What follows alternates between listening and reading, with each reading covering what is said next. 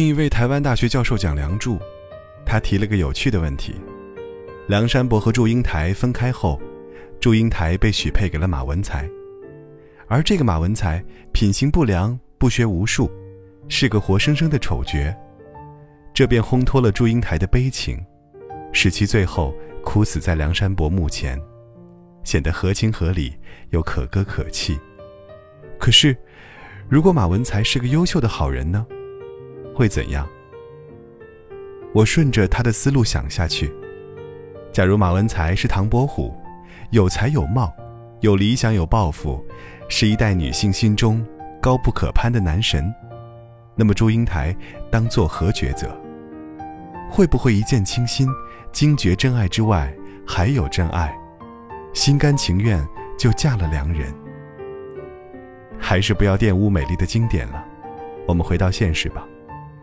其实梁祝的故事，如果去掉女扮男装和裂坟化蝶的桥段，跟现实完全是一个次元。这样的故事，太有可能在我们身边发生了。两人彼此有情，暗恋或相恋，由于某种原因，一方离开，你有了新感情、新生活，而后他又重现，纠结由此开始。这个故事。通常有两种结局：一是两人发现彼此是真爱，旧情复燃，幸福快乐的生活在一起；另一种是旧情敌不过新爱，继续幸福快乐的跟新人生活在一起，留下另一方兀自怨尤。怨什么呢？肯定是怨对方薄情，怨自己当年没把握机会，怨老天给了姻缘却不给结果。于是世间开始流传“错的时间遇到对的人，有情人难成眷属”之类的哀叹。其实都错了，这些都不是导致你们最后没有在一起的决定因素。真正重要的原因是，你可能不愿意承认，你不够好，你不够有钱，不够好看，不够体贴，不够多才，不够跟对方契合。不能提供灵魂之爱，所以人家才选了另一个人。否则，在男未娶女未嫁的前提下，有几个人会愿意放弃更心仪的人，而非要跟另一个人相守一生呢？又不是古代，被男人摸了一下手，就非得一辈子跟他走吗？他是祝英台，你是梁山伯，他后来遇到马文才，心中始终挂念着你。你一回来，他立刻飞奔到你怀里，这是你的幸运。可万一那后来者是唐伯虎，他极大可能是要去追寻更幸福的幸福了。这也实在是人之常情，没什么好恨好怨的。或者你是马文才，本来要跟祝英台相携终老，却忽然杀出个梁山伯，二话不说就把你的英台收了去。这确实令人烦恼愤懑，但也同样没什么好抱怨的。谁让你不是唐伯虎呢？所以没什么好说的，接受现实，努力修炼自己就是了。若能痛苦之下憋出一股猛劲，一举练出一身胜过唐伯虎的本事，那是你的造化。到时候能不能得到祝英台，就不再是问题。可能会有许多像它一样美好的蝴蝶，盈盈绕着你飞舞。而如果你做不到，那就该明白，它本来就不属于你，错过也是天意，没理由后悔，更无需抱怨。真正影响一段感情结局的，通常都不是偶然因素，一次争吵，一个误会，一次无心之失，一个横刀夺爱的无耻之徒。尽管看起来的确是这些事情导致了你的爱情崩盘，而事实上，那背后的真正原因一定是你不够好，他不够爱。你们的感情分量太轻，你对他的引力太小，才会轻易被一件小事冲散。否则，争吵过后，误会过后，你们一定还会重归于好，因为对方。舍不得你。人都不傻的，所有的舍得、狠心、绝情，一定都有充分的理由。人面对失败的感情，总忍不住去找些华而不实的借口，继而沉浸其中，以为真的是那么回事。因为承认自己不够好，实在痛苦而艰难。可是不承认，就难免怨天尤人，不去修正自我，既无法从这段关系里解脱，也不能从痛苦中得到成长。逃避，有时候会害了一个人。反正都是苦，不如就直面血淋淋的现实，告诉自己：是的，我不够好。但我要让自己更好。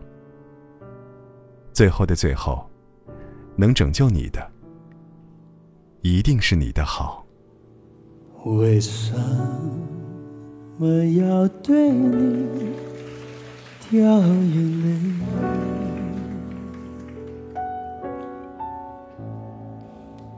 你难道不明白，是为了爱？自由有情人眼泪最珍贵，一颗颗眼泪都是爱，都是爱。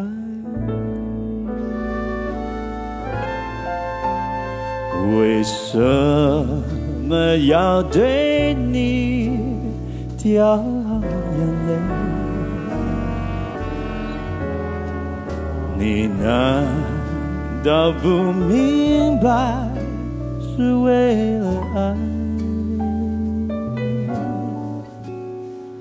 要不是有情人跟我要分开，我眼泪不会掉下来。掉下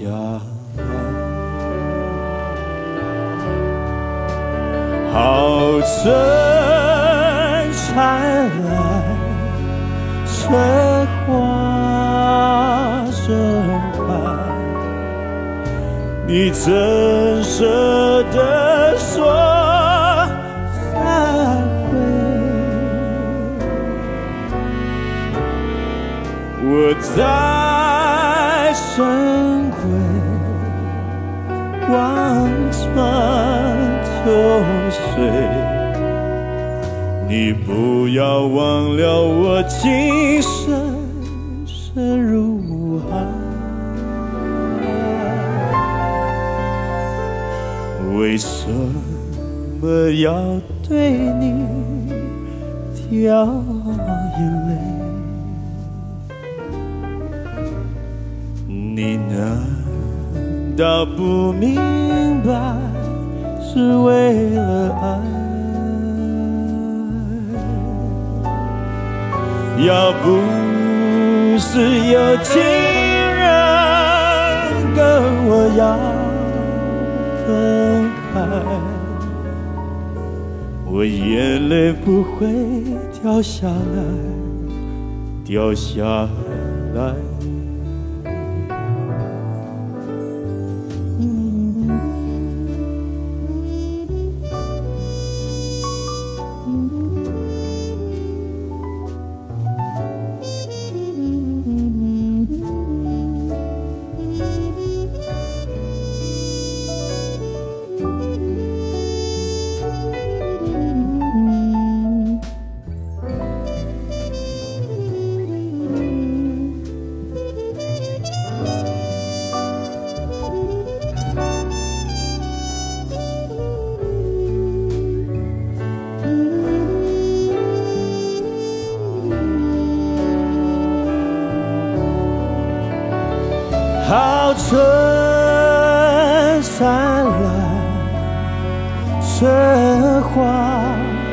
盛开，你怎舍得说再会？我在深闺望穿秋水，你不要忘了我情深深如海。为什么要对你掉眼泪？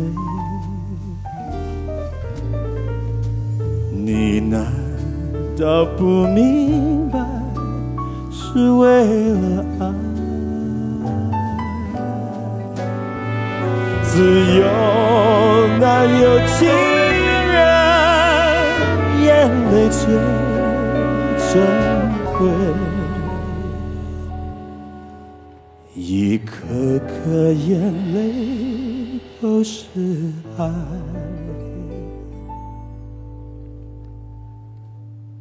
都是爱。